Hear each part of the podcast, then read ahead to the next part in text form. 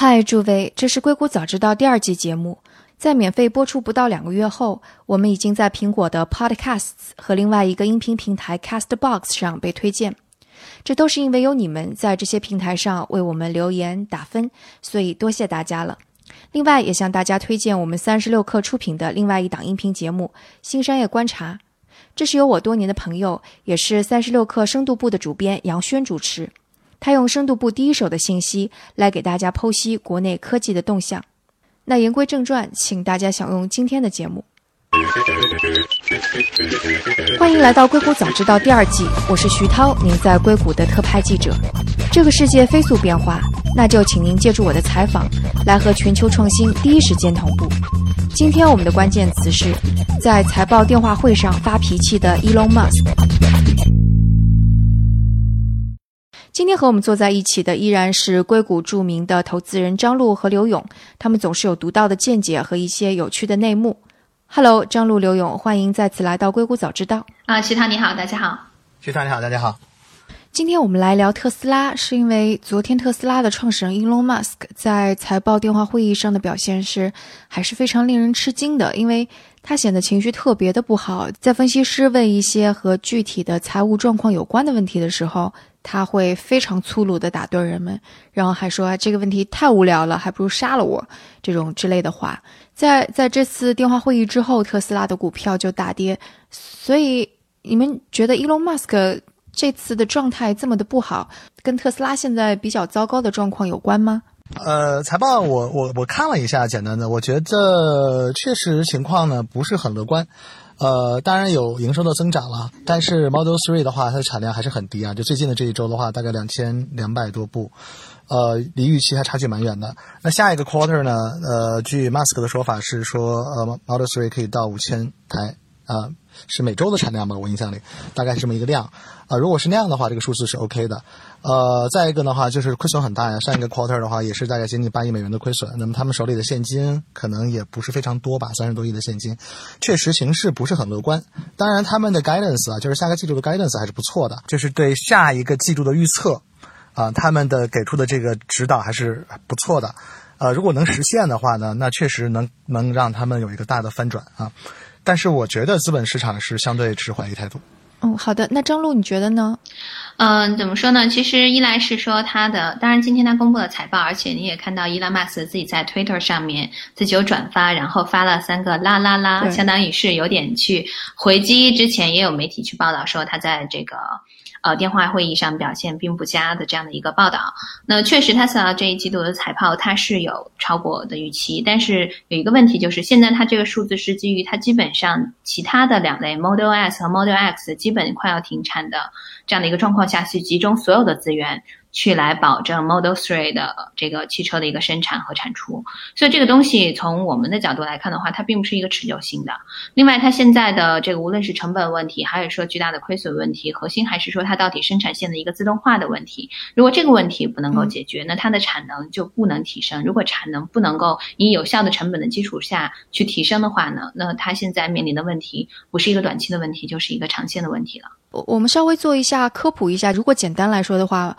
特斯拉其实就是个卖车的，然后他所允诺的就是我通过一个自动化的工厂，能够把这个生产车的成本其实是降下来，然后卖足够多的车，所以我能够得到非常好的盈利状况。但现在问题就是，他投资也已经投资了，这个厂的自动化也在这儿了，但是问题是产量产能还是不足，他的车就没办法卖出去，那这个钱就赚不回来。所以现在就问面临的是，其实就是一个非常基本的这样的问题，对不对？对，或者说，其实再进一步讲的话呢，它确实之前这也是特斯拉特别引以为豪的一点，就是它的这个自动化的生产，甚至说它会声称是全自动化的这个生这个工厂。但是，呃，全自动化工厂的话呢，它由于这个进展过快，它其实很多的这个自动化的部门或者说自动化的一个部分没有做到很好。那它导致的问题就是，如果有一块儿，因为它是自动化的，也就是连续的，有一块儿出现了问题，那这个连续到最后都会出现问题，相当于要从头来做。那可能这个时候就要引入的人工成本去纠错、去进行修改，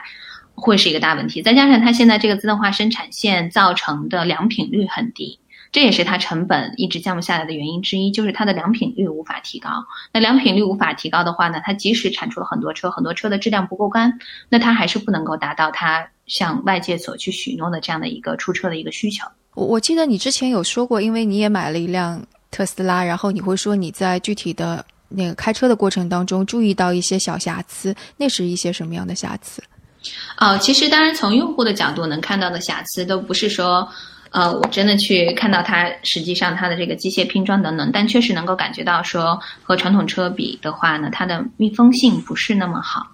呃，这个可能跟它在组装的时候这个精确度是相关的，对吧？如果说它这个你说密封性就是开起来的时候那个噪音很大，气流这种是是它是一开始没有，但开渐渐一段会有点感觉说有这个外界的这个风的声音会大一点，这是另一方面。然后另外一方面的话呢，其实就是像特斯拉其实引以为豪的是它的电池嘛。但我本身之前在斯坦福做科研的时候，其中做的一个方向就是锂电池，所以对他们本身的电池的情况。啊，还有说技术有一个基本的判断，那他们现在电池的技术可能也是他们的瓶颈之一。那所有这些东西的话，可能聚集到一起，那我可能作为一个用户在使用的时候的直接感受，比如说，当开车，比如说开到一些很寒冷的环境，或者说特定环境，或者说高速驾驶的时候，你就会发现电量掉的非常的快。那甚至有些时候，它可能说，呃，现在充满之后能够跑多远距离，最后发现它其实是跑跑不了那么长距距离的。另外的话，从电池本身技术的角度来讲的话，它当然有快充技术等等，它有其他的技术在发展，但它对电池寿命也有很大的影响。嗯，对，好像他这一次那个财报上面专门提了，他们就是说了电池的问题，说了是之前电池是有产能的问题的，但好像在最近一个季度是把电池的产能问题给解决了。他我记得我忘了他的供应商是谁，好像松下还是谁，你可以再去查一下。最近他还从他的电池供应商那边借了好多人过来帮他们组做电组装电池，借了好多人，对，借了很多人过来，所以他们确实还是有这个问题的。我不知道刘勇总那边怎么看。他们最近财报里提到引入了一个德国的一家那个呃制造厂的一个设备哈，去把它这个产电池的产能的问题解决了，确实是跟刚才徐涛说的一样。呃，我觉得它最根本的问题还是 Model 3的这个全自动化吧。这个自动化呢，它跟其他大车厂不一样，像 Toyota 啊这样的，它的柔性生产线是靠人和机器来搭配嘛。那 Model 3的生产线全自动，全自动的话，任何一个地方出现问题，它要把那个设备重新更新，或者要用新的设备来替换，那这比换一个人或者做一个简单的调整要难很多。这里边包包括时间成本。包括资金的成本，所以这是大家我觉得最大的一个不确定性在这儿。对特斯拉的判断，从资本市场角度，它的 Model Three 这一块能不能到底能不能在短时间内，在他们耗尽现金之前，确实扭转过来哈，把这个这些问题通通的解决掉？那将来会不会出现新的类似的问题啊？进一步去拖延它的时间？我觉得这是最大的不确定性。嗯，诶，关于就是自动化它带来的成本居高，这个有数据上的比较吗？这个肯定是有的，但是我对这个行业没有专门的研究哈。但是这一块呢，是呃，我认为是目前资本市场一个追逐问的点。包括这次这个 earning 之后的他们的那个 conference call 里边，好几个分析师都在问一些具体的数据，然后 Elon Musk 通通的拒绝回答，然后说是不屑一顾的，对吧？对对。所以呢，他自己也不太愿意过多讲这些数据。我不知道是出于策略原因，还是说他本身性格。就是不想在这个节骨眼上谈这些细节问题哈，但都有可能了，我觉得。嗯，但我觉得真的是这个节骨眼上，因为真的他表现的特别粗鲁，特别。暴躁的那那几个问题全都是跟数据相关的，一个是关于毛利率什么时候可以达到百分之二十五，因为在去年的时候，好像 Elon Musk 也有说过，说之后的那个能够很快就达到百分之二十，就 Model Three 很快可以达到百分之二十五的毛利率。然后另外一个是关于资本开支，之前的资本开支大概是四十三亿啊，我忘记数据了，但是好像这接下来的季度可能会收缩这部分的开支。然后另外一个关于数据的，就是有一个。分析师就会问说：“你们现在是不是钱不够了？接下来会不会需要融呃再融一轮资？”但是 Elon Musk 非常坚决的说：“不，我不觉得我需要更需要更多的钱。”但这一点非常的匪夷所思，因为刚刚有说了说他的支出不断的还在投入，但是 Model Three 没有办法给出足够多的收入，但他又不需要融资，所以所以这是怎么回事儿？因为他们相信下一个季度的话能实现盈亏的平衡，就是通过销量的大幅增长，呃，产量的大幅增长，应该确切的说啊，来实现。现一个盈亏的接近的平衡，这是他如果说需要融资的话，那就跟他之前的这个强调，就是在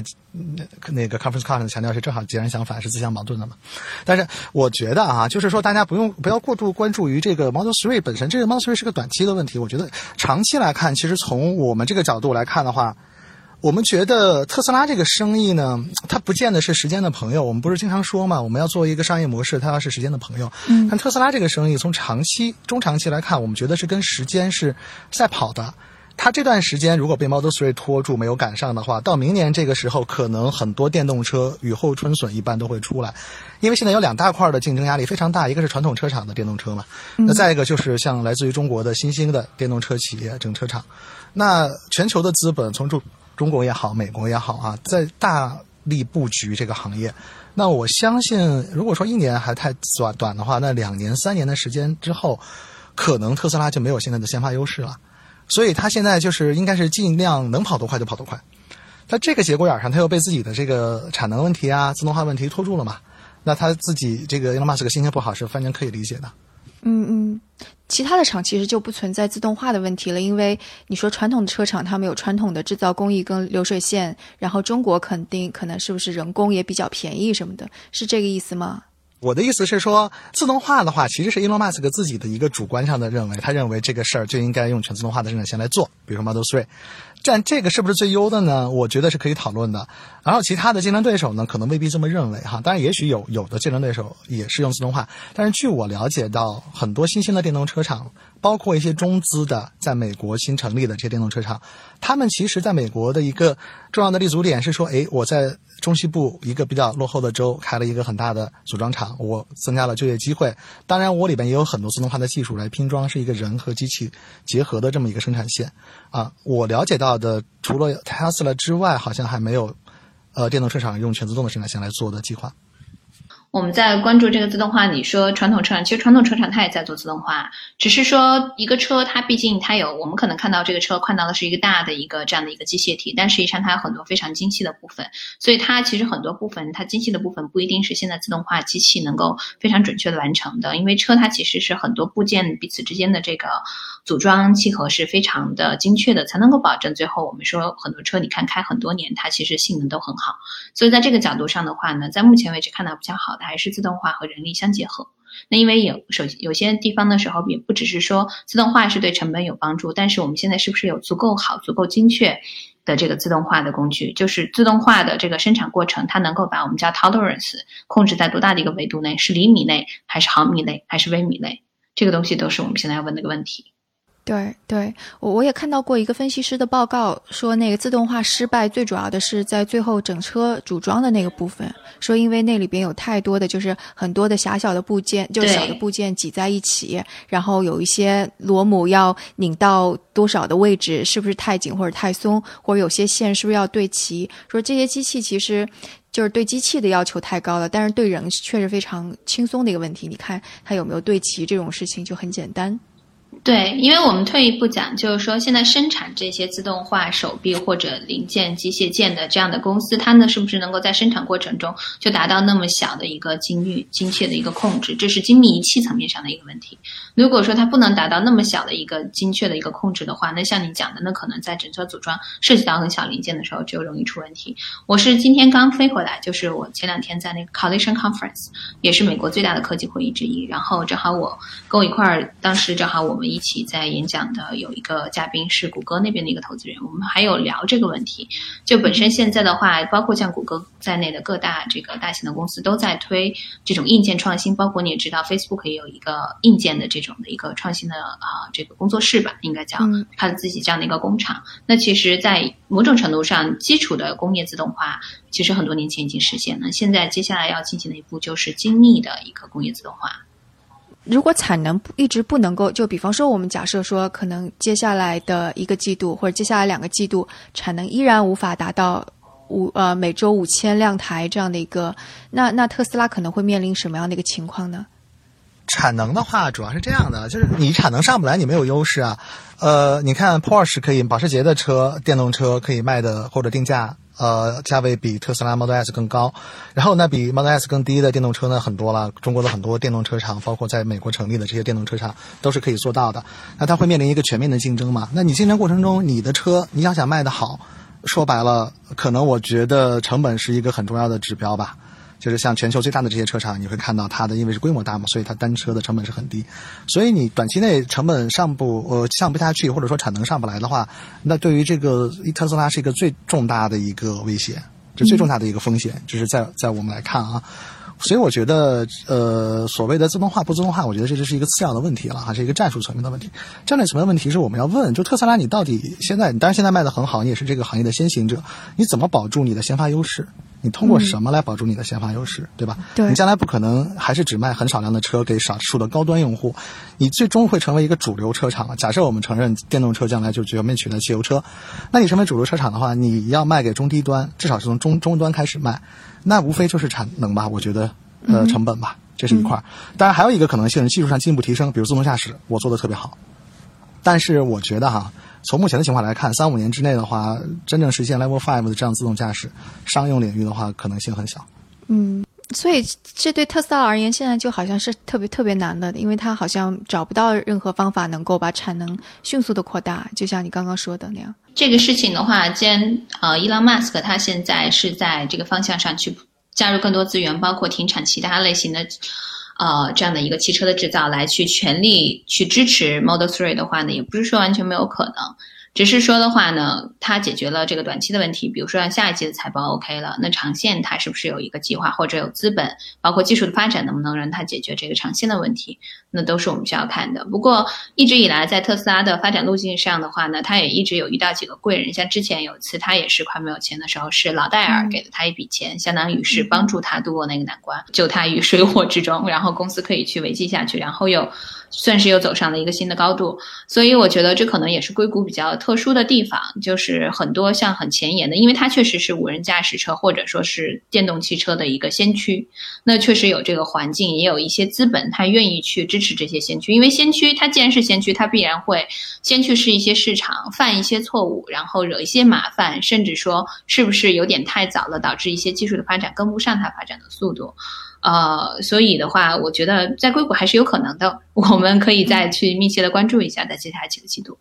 嗯，你刚刚说 Model X 呃 Model Three 它只是一个短期的东西，然后要看长期的。那长期的对于特斯拉而言就是无人驾驶，对吗？呃，不是，我是说，它现在解决了，哪怕解决了它这个产能问题，它可能是说短期的一个产能问题的解决。本身来讲，你最后变成一个汽车公司，你确实还是要去向一些传统车厂它的这个汽车建造流水线生产线的方式去学习的。这是从生产的角度。那你说长线的话，当然无人驾驶各个公司都在做。那特斯拉，我们上次也聊过，基本上它那次出的这样的一个事故带来的问题就是它没有那个激光雷达嘛。那可能以后他车如果还想继续去在无人驾驶层面上和别的公司竞争，那也要考虑引入激光雷达来作为它其中的一个技术，去保证它的安全性。这也会提高成本，那对它的一个成本控制也是一个巨大的问题。那无人驾驶它一定是一个长线的竞争。那现在 Waymo 跑得也很快，你在和加州当地的很多政府在进行合作，他们在和三号 C 的政府在争取啊一个非常巨大的从城市到机场的订单。那这个如果一旦批了的话，那可能那边。就是有官方的一个支持，而且可以去上商业路线的，呃，这样的一个竞争巨大的竞争对手。所以，那还有像其他的玩家，刚才刘总也提到，无论是中国的一些无人驾驶公司，还是美国的这些，那这个市场还是啊非常不确定的。我们现在也不能看到说谁就明确一定是最后的赢家。就是既然现在其实特斯拉面临的竞争非常的激烈，那在什么样的可能性下，它？可能会从这种非常激烈竞争当中跑出来，然后成为一个主流的大的汽车制造商。我觉得就是尽快增加产能啊，就是这个公司的管理层，尤其是创始人本人，要放下来这种完美主义的倾向。然后呢，尽快的拥抱这个更加务实一点，然后更加快速的让它的产品能怎么说呢？能能进入更主流的这个人群里边。因为电动车，首先在二零一八年，我觉得哈，电动车并不是一个非常高科技的行业。当然，你要是真正做起来，要它非常舒适又非常耐用又非常的安全，可能还是比较难的。但是至少看上去，现在很多车厂都可以做电动车，包括哪怕是国内的创业公司都在做电动车，对吧？我们就具体名字不说了，大家可以去查。呃，那 OK，那问题就回来了，那就说，那你现在靠什么来赢得这个竞争呢？对吧？现在电动车不是一个很主流的产品，所以这个市场的增量空间是非常大的。举个例子啊，就好像说二零一三年国内的智能手机，对吧？当时领先的，我们说前四的或者前六的里边可能没有小米啊，至少前四是没有小米的。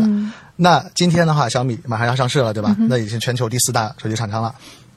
那将来是不是在电动车领域有一个潜伏的小米出来，就把之前那个一三年的前四名干掉了呢？当然有可能了。所以，如果特斯拉一直发展比较慢，尤其是在产量、产能方面发展比较慢的话，它很可能会就被人干掉。我觉得这个是非常现实的一个一个问题，因为它说白了，它是个制造业嘛。嗯。它跟卖电脑的、它跟做冰箱的、做家电的有什么本质区别呢？电动车没有什么本质区别，它无非就是靠产量嘛，就是靠规模效应嘛，它要挣钱。嗯，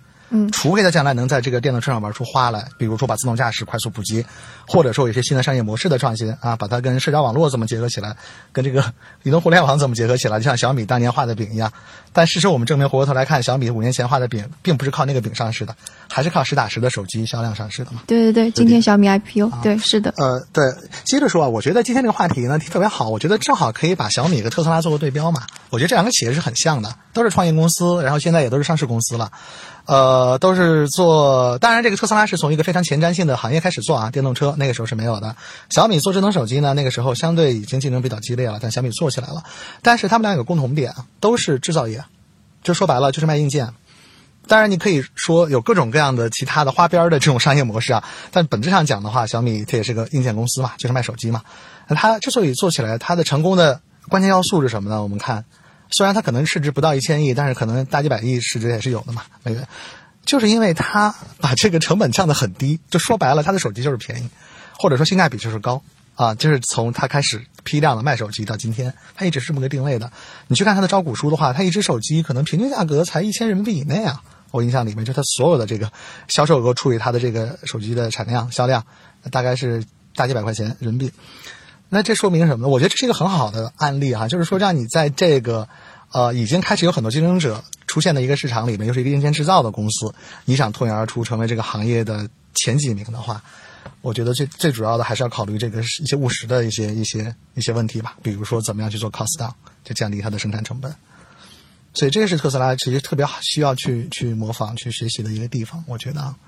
那当然反过来说，那小米的成功也是有它的呃一些创新性的，比如说它营销模式上的创新。那当时的话，它是直销嘛，在手在在网站，然后做预售。那预售这一块其实又跟那个特斯拉有点像了，大家都是卖期货嘛。我们前几年开玩笑，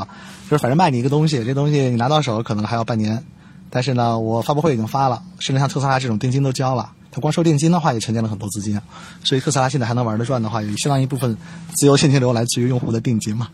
对，那这这些都是跟小米比较类似的地方。好，那今天的节目就到这里。我想通过这次节目，大家大概也大体能够了解到为什么 Elon Musk